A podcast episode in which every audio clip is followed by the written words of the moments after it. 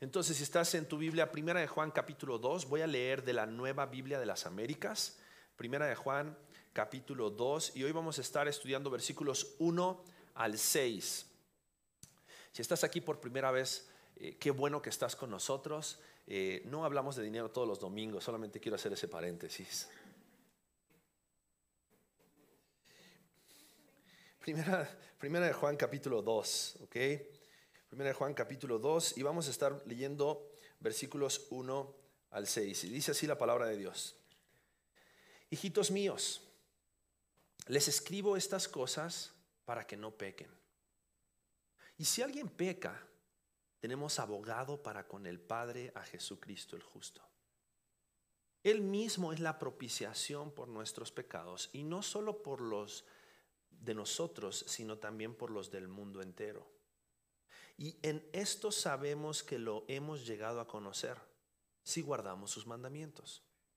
El que dice, yo lo he llegado a conocer y no guarda sus mandamientos, es un mentiroso y la verdad no está en él. Pero el que guarda su palabra, en él verdaderamente se ha perfeccionado el amor de Dios. En esto sabemos que estamos en él. El que dice que permanece en él debe andar como Él anduvo. ¿Alguna vez te has hecho la pregunta, ¿cómo puedo saber si realmente soy salvo? Todo el tiempo. ¿Cómo puedo saber? Porque de repente es como que escuchamos acerca del Evangelio y Jesús y, la palabra de Dios y el cielo y el infierno y la vida y la muerte y dices, yo quiero estar del lado de la vida.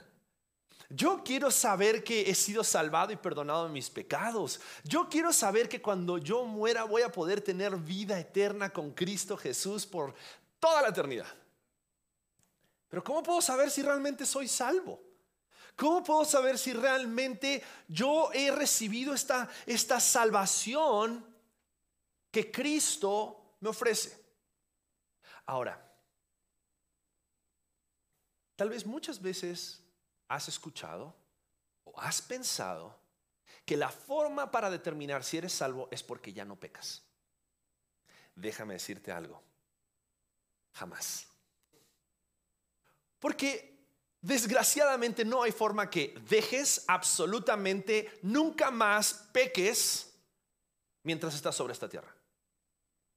De una forma u otra, ya sea de pensamiento o de hecho, ya sea con tus ojos o con tu boca, ya sea tal vez eh, eh, diciendo algo e insultando a alguien o tal vez tomando algo que no te pertenece.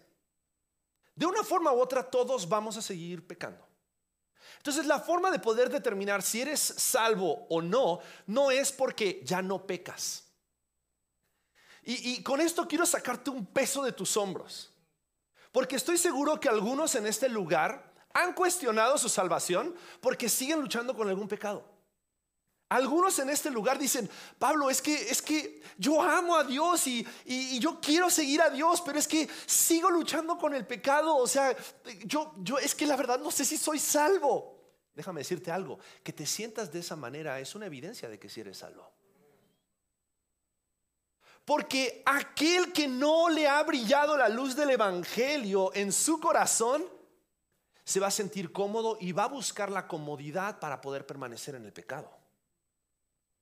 Y eso es exactamente lo que Juan le estaba diciendo aquí a su audiencia original. Y es lo que, lo que creo, estoy seguro que Dios quiere mostrarnos a cada uno de nosotros el día de hoy. Porque no es la ausencia de pecado lo que va a demostrar de que nosotros somos hijos de Dios, sino, como veíamos la semana pasada, la forma en la cual tratamos con el pecado. Pero también este domingo vamos a darnos cuenta cómo en la palabra Juan nos muestra y dice, hijitos míos, les escribo estas cosas para qué? Para que no pequen. Y va a ser un paréntesis. Después de decir para que no pequen, va a ser un paréntesis en lo que queda del versículo 1 y el versículo 2 para explicarnos una verdad que es trascendental en la vida cristiana. Porque si tú garantizas de que tú eres salvo porque ya no pecas, quiero ser tu amigo. Porque yo no, yo, yo no puedo. No que quiera seguir pecando, pero la realidad es que nuestro corazón, nuestra carne, este cuerpo mortal que vestimos aún, este cuerpo está sujeto a, a una naturaleza pecaminosa. Ojo, la Biblia dice que hemos sido salvos de la condenación del pecado en Cristo Jesús en el momento de nuestra conversión, aquellos que hemos puesto nuestra fe en Cristo Jesús. Pero estamos en este proceso de santificación que nos enseña la palabra de Dios, a través del cual nosotros constantemente estamos siendo salvos. Y estamos siendo transformados, y estamos siendo limpiados del pecado. Por eso primera de Juan capítulo 1 versículo 9, la, la semana pasada decía, si confesamos nuestros pecados, Él es fiel y justo para perdonar nuestros pecados y limpiarnos de toda maldad. Estás siendo limpiado del pecado en tu vida constantemente. Yo necesito que me bañen para ser limpio del pecado. Necesito de la gracia de Dios todos los días. Y hay una realidad. Para que nosotros podamos glorificar a Dios por su gloriosa gracia, tenemos que ser conscientes acerca de nuestro pecado. Y Juan en, esto, en este primer capítulo y en este segundo capítulo quiere hacerle ver a la iglesia, quiere hacerle ver a, a su audiencia y a nosotros de que no hay razón por la cual necesites ocultar tu pecado. Todos sabemos que pecas. Es como cuando tienes mal aliento. Todos sabemos que te apesta la boca. Y alguien de repente se acerca y te dice, te ofrezco un chicle. Y es como que, uh, ¿no? Y Juan dice, yo sé que todos pecan. Yo sé que son pecadores. Yo sé que constantemente estamos luchando con esto de la naturaleza pecaminosa. El apóstol Pablo decía, lo que quiero hacer no hago y lo que no debería de hacer eso hago y estoy constantemente luchando. Y para que el apóstol Pablo dijera eso, entonces, lo que Juan aquí está queriendo hacer es, hey, no se engañen, no se engañen, todos somos pecadores, todos somos pecadores. Pero no digas que no tienes pecado, porque cuando tú dices que has pecado, estás declarando tu necesidad de alguien que solucione tu problema del pecado. Y cuando dices eso, entonces puedes tener la libertad de reconocer a Jesucristo como aquel que es el único que trae la solución al problema del pecado. Y es en medio de nuestro pecado que Jesucristo nos recuerda la efectividad de su sacrificio para que nosotros podamos sentirnos aceptados y tomar valor para no pecar nuevamente. Y comienza diciendo Juan, hijitos míos, les escribo estas cosas para que no pequen. O sea, quiero advertirles, la lucha es real. En inglés dicen, the struggle is real. La lucha es real. El pecado es real. Nadie puede decir que no tiene pecado porque el que dice que no tiene pecado le hace a él mentiroso y su palabra no está en él, decía primera de Juan, capítulo 1. Entonces, si todos somos pecados, pecadores y hemos pecado, dice la segunda parte del versículo 1 y abre paréntesis. Y si alguien peca, o sea, si pecas, porque pecas,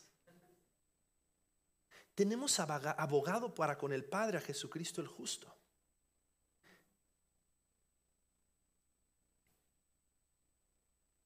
para que Jesús intervenga en nuestro problema de pecado, tenemos que haber pecado. Jesús no interviene en tu vida porque eres un santo impecable. Jesús necesita intervenir en nuestra vida porque somos pecadores. Y es por eso que es en medio de nuestro pecado que Jesucristo viene a recordarnos quién es Él. Porque la realidad es que nadie necesita convencernos acerca de quiénes somos nosotros. Si no es tu conciencia, seguramente tu esposa te lo recuerda todos los días. Es así. No necesitamos que nadie nos convenza acerca de quién es nosotros, pero sí necesitamos recordar quién es Jesús. Y que Jesús en medio de nuestro pecado es suficiente para nuestra realidad de pecado. Por eso Juan dice, ¿y si alguien peca? ¡Hey! Tenemos abogado. Y, aquí quiero que entendamos este concepto. Está utilizando un término legal. Abogada, gracias por ser la interventora de la Secretaría de Gobernación esta mañana.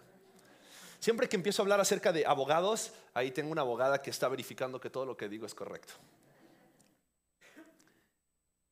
Para que necesites un abogado es porque algo hiciste. Porque el que nada debe, nada teme. Pero porque necesitas un abogado es porque estás metido en algún lío. Ya sea porque tú hiciste algo malo o alguien quiere hacerte algo malo a ti. Pero estás metido en un lío. Y más cuando dice, si alguno peca, dice, tenemos abogado para con quién? Para con el Padre. Sabes, no tienes cualquier abogado. Tienes un abogado que es el único abogado que tiene la capacidad de entrar delante del Dios justo, creador de todas las cosas, lleno de gloria, tres veces santo, y no, y no ser destruido por su presencia, el Hijo de Dios. Si alguno, si alguien peca, tenemos un abogado, una persona que va a venir y va a representar nuestra causa. Ese es el propósito del abogado, representar la causa de aquel que está en un problema, de aquel que está metido en un lío. Y el abogado va a presentar defensa acerca de esta persona que está metida en un lío. Nosotros pecadores estamos metidos en un lío muy profundo, muy profundo. Y dice, el abogado entra delante del Padre Jesucristo dice quién? El justo. El otro día escuchaba una predicación y la persona que estaba predicando decía, el único atributo que se repite tres veces seguidas acerca de Dios es que Él es santo, santo, santo. La Biblia no dice Dios es amor, amor, amor. Dios es gracia, gracia, gracia. Dios es bueno, bueno, bueno. Pero sí dice Dios es santo, santo, santo. Y la única forma de que alguien pueda entrar delante de ese Dios tres veces santo para abogar por ti y por mí a causa de nuestros pecados es que esa persona tenga la misma esencia. me encanta porque este versículo dice, describe a Jesucristo con un adjetivo calificativo y dice, Jesucristo, el justo. Sabes, Jesús no es un abogado chueco. Jesús no es un abogado que acepta este eh, ay, se me viene la palabra en Argentina, soborno, iba a decir coima. No acepta soborno. No acepta soborno. Por eso, siempre cuando damos el diezmo decimos, hey, no intentes dar para que Dios te dé. No intentes sobornar a Dios. No trates de que Dios absuelva tus pecados dando más. Porque Él es justo. Y porque Él es justo, él no necesita de tu justicia para que entonces tú lo convenzas de que Él te ayude a solucionar tu problema con el Padre. Porque Él es justo y sabe que somos pecadores, es que Él decidió venir a este mundo hace más de dos mil años atrás. Porque Él era el único abogado que tenía la capacidad de interceder delante del Padre. Esta palabra abogado también se traduce como intercesor. Y Jesús dice que Él es el único mediador entre Dios y los hombres. Él es el único intercesor entre Dios y los hombres. Él es el único abogado. Para que no te digan y no te mientan de que la mamá de Jesús te hace el paro con el dueño. Él es el único abogado. Él es. Porque tenemos abogado para con el Padre a Jesucristo el justo. Y el deseo de Juan era que ellos deseen dejar de pecar a la luz de ver quién es Cristo. Él sabía que ellos no iban a pecar. Pero él quería hacer este paréntesis como para decir, hey, estas cosas les escribo para que ustedes ya no pequen. Pero si alguno hubiere pecado, por favor, déjame decirte algo, no sigas escondiéndote. No sigas huyendo de la ley. No seas un prófugo. Tienes un abogado. Ese abogado se llama Jesús. Él es justo. Él no te va a pedir que hagas algo que tú no puedes hacer para que entonces tú puedas estar en favor con el Padre. Él es justo. Pero también Él quería que recordemos que estamos en este proceso que no es desconocido para Dios. ¿Sabes? Ah, no es que Dios desconoce. No es que Dios no sabe cuál es tu realidad. Y cuando te estás escondiendo, es como que dice, ay, ¿dónde estará Pablo? ¿Dónde estará Aquiles? Hace mucho que no lo escucho. Él sabe que te estás escondiendo, Aquiles. Él sabe que te estás escondiendo, Pablo. Porque Él no desconoce de la realidad de tu corazón. Pero por eso mismo, porque Él no desconoce la realidad de nuestro corazón, fíjate lo que dice el versículo 2. Él mismo. ¿Quién es? ¿De quién está hablando? Él mismo. ¿De quién está hablando? De Jesús, el abogado. El abogado no solamente aboga por ti y defiende tu causa, sino que dice, Él mismo es la propiciación por nuestros pecados y no solo por los nuestros, sino también por los del mundo entero. Lo que significa esa palabra es que Jesús tiene la capacidad no solamente de interceder delante del Padre, sino de ser quien restaure la relación que estaba rota entre el Padre y nosotros. Y eso lo podemos ver porque la obra de Cristo dice es la propiciación. Y esta palabra propiciación es, otro término legal que se utiliza para decir repara el daño. Cuando en el Antiguo Testamento, según la ley levítica, alguien, por ejemplo, no sé, mataba el animal de su vecino, tenía que, a causa de lo que había hecho, reparar el daño. Y tenía que pagar para que esta persona después pudiese comprarse otro animal. Hoy, por ejemplo, si tú cometes un delito, generalmente se te pide que tengas que pagar una multa para poder reparar el daño que tú causaste ya sea si fue una estafa, ya sea si fue un atropello, ya sea lo que sea que hayas hecho, si tú rompes la ley, tienes que pagar el daño, tienes que ofrecer una propiciación. Y lo que está diciendo este pasaje es que Jesús no solamente se ofrece a nosotros como nuestro abogado defensor, sino que Él está dispuesto a pagar nuestra multa. Él repara el daño con aquel a quien nosotros hemos ofendido, bajo aquel de quien nosotros ahora somos culpables y merecemos la condenación, Él es la propiciación por nuestros pecados. Y no solo por los nuestros, sino también por los del mundo entero. Y Juan está queriendo decirle aquí a la iglesia, yo sé que en este momento, después de escuchar esto, te sientes mal acerca de tu pecado, pero déjame decirte algo, el mundo entero peca. Y Jesús no solamente está dispuesto a ofrecer la propiciación, reparar el daño de tus pecados, Él quiere ofrecer el pago del daño por el mundo entero. Porque el mundo entero necesita de Jesucristo. Ahora, no el mundo entero va a responder a la salvación que Cristo ofrece. Pero si tú has entendido y has visto esta realidad y te das cuenta, soy pecador, necesito de Cristo, Cristo es mi abogado, Él está dispuesto a pagar mi deuda. Creo que entonces eso tiene que ser una razón suficiente, cierro paréntesis, como para que el argumento, el primer argumento de Juan en el capítulo 2, versículo 1, tenga mucho más valor. Hijitos míos, les escribo estas cosas para que no pequen. Hey, no pequen.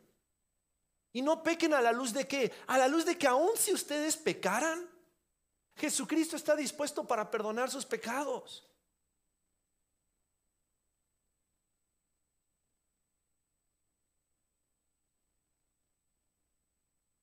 Juan Calvino escribe que es el deber del cristiano vivir cada día como un santo, pero por el bien de nuestras almas debemos presentarnos ante Dios como pecadores. Tu deber y mi deber no pecar, pero nuestro pecado nos hace recordar constantemente cuánto necesitamos de aquel que está en disposición de perdonar nuestros pecados. Por eso vemos en este pasaje que es la obra de Cristo que repara el daño por nuestros pecados para poder restaurar la relación con Dios. Pero entonces, a la luz de esta verdad, cerrando paréntesis, vienen versículos 3 al 6. Y en estos versículos 3 al 6 podemos ver la evidencia de salvación en un creyente. la evidencia de que una persona ha creído y ha obedecido en fe a la palabra de Dios. Y dice, y en esto sabemos que lo hemos llegado a conocer, si guardamos qué? Sus mandamientos. Si guardamos sus mandamientos. Dietrich Bonhoeffer, que era un teólogo muy famoso, inclusive una de las personas que planearon el atentado para matar a Hitler, dijo lo siguiente, solo aquel que cree es obediente y solo aquel que obedece ha creído. Solo aquel que cree es obediente y solamente aquel que obedece ha creído. ¿Cómo podemos saber si realmente conocemos a Dios, si realmente conocemos a Cristo, si realmente hemos experimentado la salvación de Dios en nuestras vidas? No es porque no peques. Es porque el deseo de tu corazón y el fervor de tu corazón va a ser por guardar sus mandamientos. Y si hubieres pecado, abogado tenemos para con el Padre Jesucristo el justo. Pero debe ser el deseo de nuestros corazones obedecer a Cristo. Porque una fe genuina obedece a Cristo. Una fe genuina no busca sus propios intereses, busca obedecer a Cristo. En esto sabemos que lo hemos llegado a conocer si guardamos, y esta palabra guardar significa atesorar. Guardar con valor significa agarrar algo y abrazarlo como si tu vida dependiera de ello. Lo que está diciendo aquí este pasaje, está diciendo de que si tú realmente conoces a Dios, vas a guardar, vas a atesorar, vas a tener en alta estima sus mandamientos.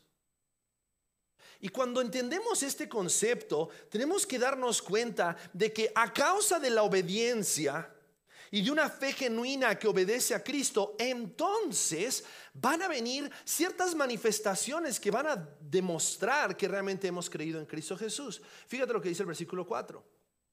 El que dice, yo le he llegado a conocer y no guarda sus mandamientos, es un mentiroso y la verdad no está en él. Porque si tú realmente quieres dar testimonio de que, de que conoces a Jesús, ¿qué dice este versículo que tienes que ser? Guarda su testimonio, guarda sus mandamientos. Porque la obediencia a Cristo va a autenticar nuestra confesión de fe. Cuando tú dices, yo lo conozco, ok, ¿lo conoces? Muéstrame que guardas los mandamientos. No lo vemos solamente aquí en Primera de Juan. Lo vemos en Santiago. Y lo vemos en muchos lugares en el Nuevo Testamento. La forma en la cual nosotros podemos dar a conocer que realmente hemos creído a Cristo es porque lo obedecemos. Por eso este pasaje dice, el que dice, yo lo he llegado a conocer, si ese es tu testimonio, pero no guarda sus mandamientos, eres un mentiroso. Y la verdad no está en él. Ahora, no está diciendo que nunca pecas más en tu vida mortal. Pero si tú pecas, uno de sus mandamientos es que el que confiesa sus pecados y se aparta alcanza qué? Misericordia. Es esta constante conciencia de saber de que somos pecadores, pero que necesitamos obedecer a Cristo. Y la obediencia a Cristo va a autenticar nuestra confesión de, de, fe, pero también la obediencia a Cristo nos va a llevar a madurar en nuestro amor por Él. Y aquí quiero hacerte una ilustración. Cuando tú conoces a una persona, no puedes decir, la amo. A menos que sea un carro. No, es cierto. Tú no puedes directamente decirle a una persona, te amo. Me acuerdo la primera vez que le dije a mi esposa, te amo. Y ella guardó silencio. Y fue así como de...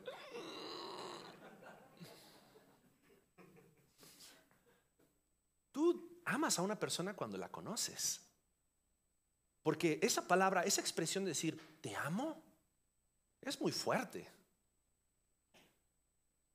Porque amar no es solamente una emoción, amar es una decisión de sacrificio por la otra persona. Y cuando decimos te amo, es porque realmente conocemos una persona. Y porque conocemos una persona y decidimos amar a esa persona, vamos a estar dispuestos a hacer lo que sea por esa persona vamos a obedecer. Para que nosotros podamos obedecer a Dios, tenemos que primero conocer a Dios, pero si amamos a Dios, Si mamáis, Jesús dijo en Juan capítulo 15, guardad mis mandamientos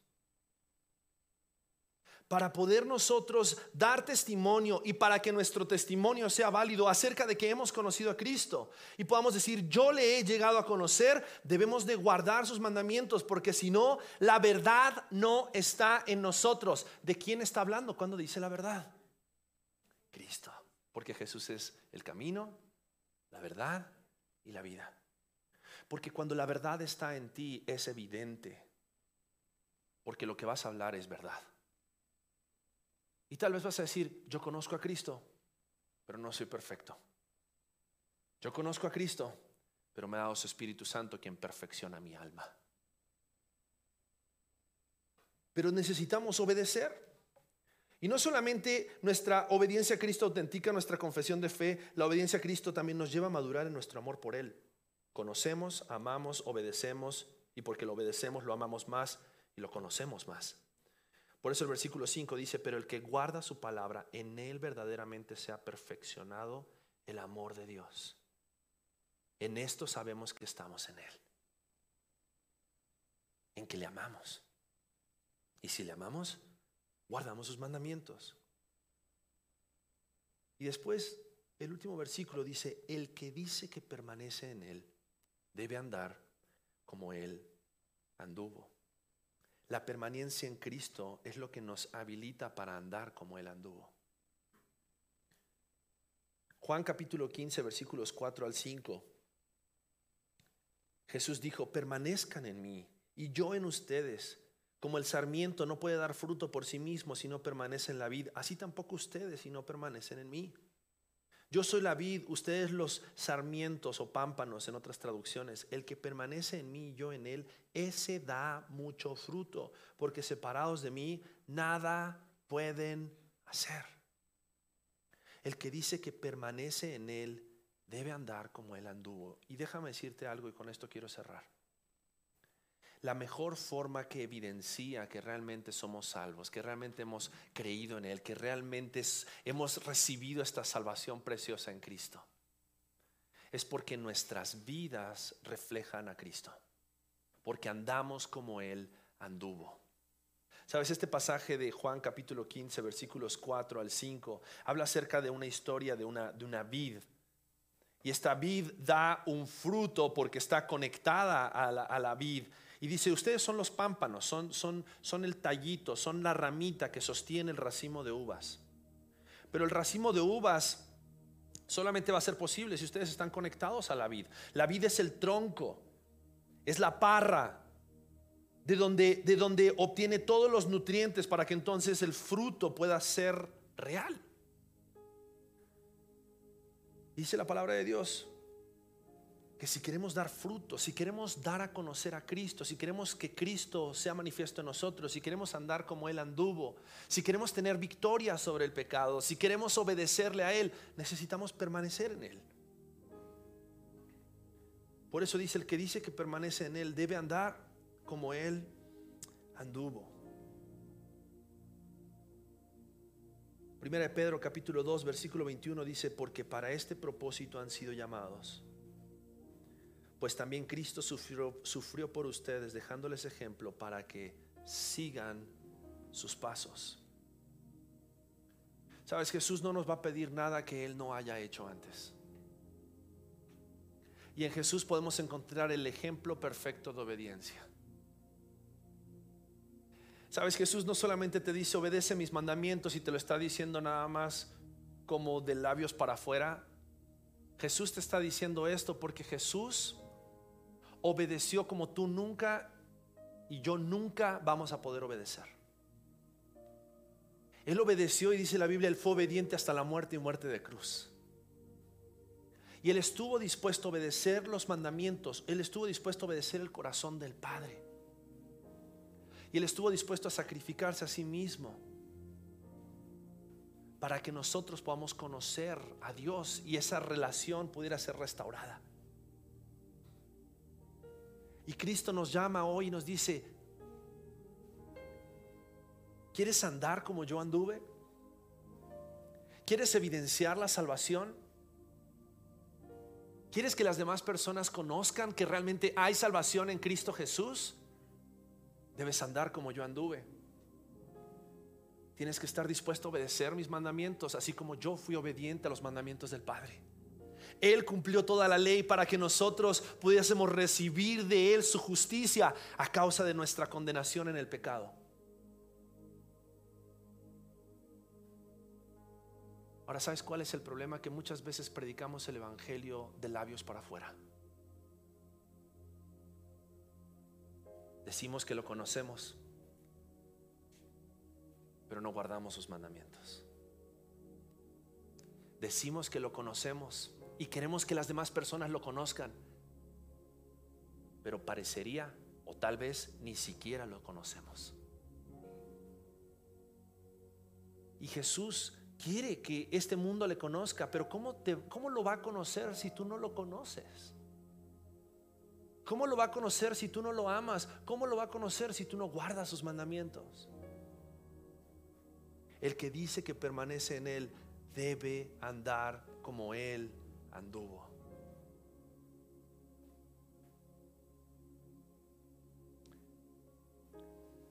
Es en Cristo que nosotros hoy tenemos la capacidad de poder obedecer, de poder responder a la obra que Él ya hizo por nosotros.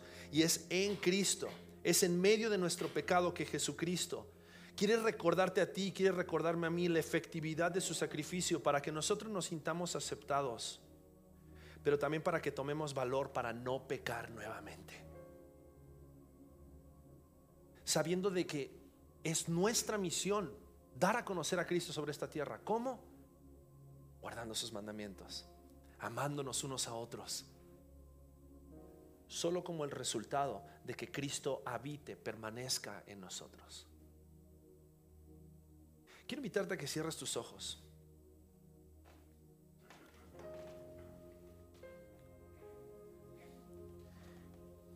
¿Pueden las personas a tu alrededor decir que tú eres un hijo de Dios, que tú eres salvo, que es evidente en tu vida la salvación? Y la otra pregunta es, ¿por qué? ¿Es porque todo el tiempo hablas de Jesús? ¿O es porque a causa de que le conoces y lo amas, guardas sus mandamientos?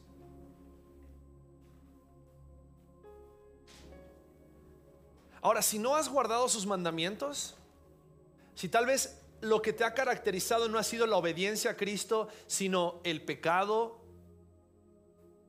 déjame decirte algo. Abogado tenemos para con el Padre a Jesucristo el justo, quien está dispuesto a restablecer, pagar la multa por causa de nuestros pecados y quien hoy te invita a que puedas volver a la obediencia a Cristo. Y quien hoy te invita a que puedas valorar conmigo la obra de Cristo Jesús en la cruz. A través de la cual hoy ya no somos más esclavos del pecado, sino que podemos ser siervos de justicia. Dice Romanos capítulo 6. Renuncia al pecado. Obedece a Cristo. Renuncia a tu corazón que te lleva a desobedecer sus mandamientos. Obedece a Cristo.